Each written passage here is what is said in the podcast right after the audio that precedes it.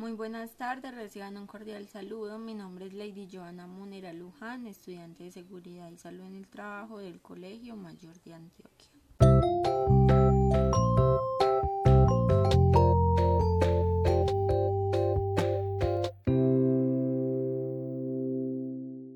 Hoy quiero hablarles de un tema bastante importante como son las quemaduras, pero para hablar de este tenemos que conocer la piel.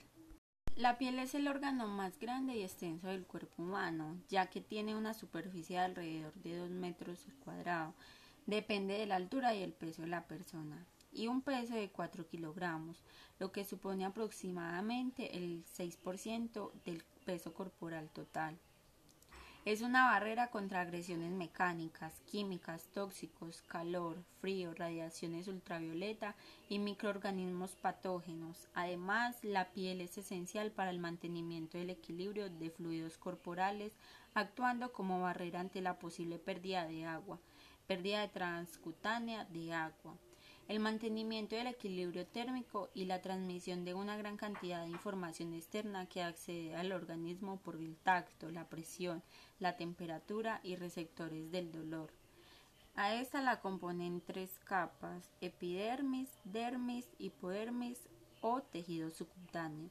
La epidermis es la primera capa de la piel, no tiene vasos sanguíneos, está compuesta por queratina y es una capa córnea con células muertas. La dermis es la segunda capa de la piel. Está compuesta por colágeno, tiene vasos sanguíneos y tiene glándulas sudoríparas sebáceas. La hipodermis o tejido subcutáneo es la tercera capa de la piel, tiene vasos sanguíneos y es termorreguladora. Ahora podemos darle una definición a qué son las quemaduras. Las quemaduras son las lesiones producidas por alteraciones de origen térmico, calor o frío, sea cual sea el agente tipo patogénico y la presión de dichas lesiones.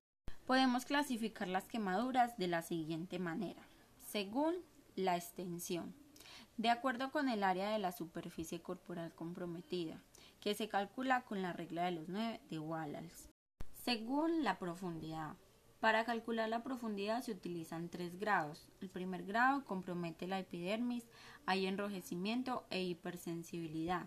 El segundo grado se extiende hasta la dermis, aparecen flictemas y edema y puede ser muy dolorosa. A su vez se divide en superficial y profunda. La del tercer grado hay destrucción completa de las dos capas de la piel. La lesión tiene aspecto blanco o marrón y es acartonada y ya no es dolorosa. Según la severidad. De acuerdo con los criterios de la Sociedad Americana de Quemaduras, existen las siguientes categorías. Quemaduras críticas. Tercer grado. Compromiso mayor del 10% de la superficie corporal total. Segundo grado, compromiso mayor del 30%. Compromiso del trato respiratorio. Quemaduras por inhalación. Áreas críticas como cara, cuello, manos, pies y periné. Trauma asociado. Quemaduras eléctricas de alto voltaje. Quemaduras menores en pacientes con enfermedades significativas preexistentes. Quemaduras moderadas. Según grado, con el 15 al 30% de la superficie corporal total, sin compromiso de áreas críticas. Tercer grado, con el 2 al 10% de la superficie corporal total y quemaduras menores según grado con compromiso menor del 15% de la superficie corporal total, del tercer grado con compromiso menor del 2%. Los pacientes con quemaduras críticas y moderadas deben recibir tratamiento hospitalario, al igual que los que tienen algún riesgo social, independiente de la severidad. Las quemaduras se pueden dar por diferentes medios como la electricidad, de algunas descargas eléctricas con diferentes voltajes. Agentes físicos como son los sólidos calientes, líquidos hirvientes, vapores, frío. Agentes químicos, los ácidos y alcalinos. Agentes radiactivos como los rayos solares, rayos X, rayos infrarrojos, entre otros. Algunos signos y síntomas que se pueden presentar en la quemadura de primer grado son el enrojecimiento y el dolor. En la quemadura del segundo grado puede causar hinchazón y hacer que la piel se vea roja, blanca o manchada. Es posible que se formen ampollas y el dolor puede ser intenso. Las quemaduras de segundo grado profundas pueden dejar cicatrices. En la quemadura de tercer grado pueden quedar de color negro, marrón o blanco. Es posible que la piel tenga apariencia corícea. Las quemaduras de tercer grado pueden destruir los nervios, lo que ocasiona entumecimiento.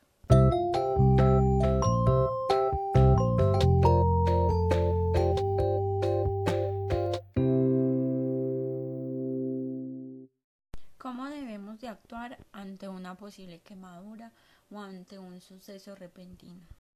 Lo primero que debemos de hacer cuando se presenten estos sucesos repentinos es asegurar el área. ¿Para qué? Para cuidar la seguridad de nosotros como la del paciente y evitar así que hayan más lesionados. Lo siguiente es retirarnos del agente causal. Si es por una quemadura con químicos, debemos retirar la ropa, que se ha impregnado de este líquido, de este químico. A añadir abundante agua. Si es una quemadura por corriente eléctrica, retirarnos del peligro, apagar la fuente que ha ocasionado este daño. Si la ropa está impregnada al cuerpo del paciente, lo más recomendable es no retirarla, ya que esto puede causar un daño a mayor escala. Si la quemadura es con polvos corrosivos, lo más recomendable es retirar primero el polvo y luego lavar con abundante agua, ya que si lo hacemos al contrario podríamos causar un daño mayor. En caso tal de que la quemadura haya generado ampollas al paciente, debemos de evitar que se exploten, ya que esto generaría una mayor pérdida de líquidos. ¿Qué complicaciones se pueden presentar en quemaduras? Tenemos que puede generar infección bacteriana, que puede ocasionar una infección en el torrente sanguíneo. La pérdida de líquidos, que incluye el volumen sanguíneo bajo hipovolemia. Una temperatura corporal peligrosamente baja.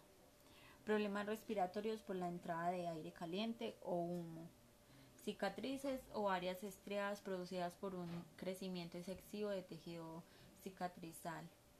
Problemas socio y articulares como cuando el tejido cicatrizal provoca acortamiento y tirantes de la piel, los músculos o los tendones. No podemos dejar de lado las quemaduras por congelamiento. También tenemos unos signos y síntomas. Dolor o adormecimiento, con más frecuencia en las manos, los pies, el rostro y las orejas. Piel endurecida y cerosa, con un color amarillo, grisáceo o blanco. Pero ¿qué debemos de hacer ante esta situación? Lo más recomendable es llevar al paciente al centro hospitalario que quede más cerca. Y mientras que nos trasladamos, envolverlos en mantas o aportarle calor a su cuerpo. Establecer como una temperatura adecuada. Por último y no menos importante, debemos recordar que al atender cada paciente, cada afectado, debemos de contar con nuestra bioseguridad, nuestros guantes, tapabocas, ya que no sabemos qué enfermedades, qué riesgos estamos corriendo. Y eso nos compete a nosotros, que somos prevencionistas. Con esto hemos llegado al final.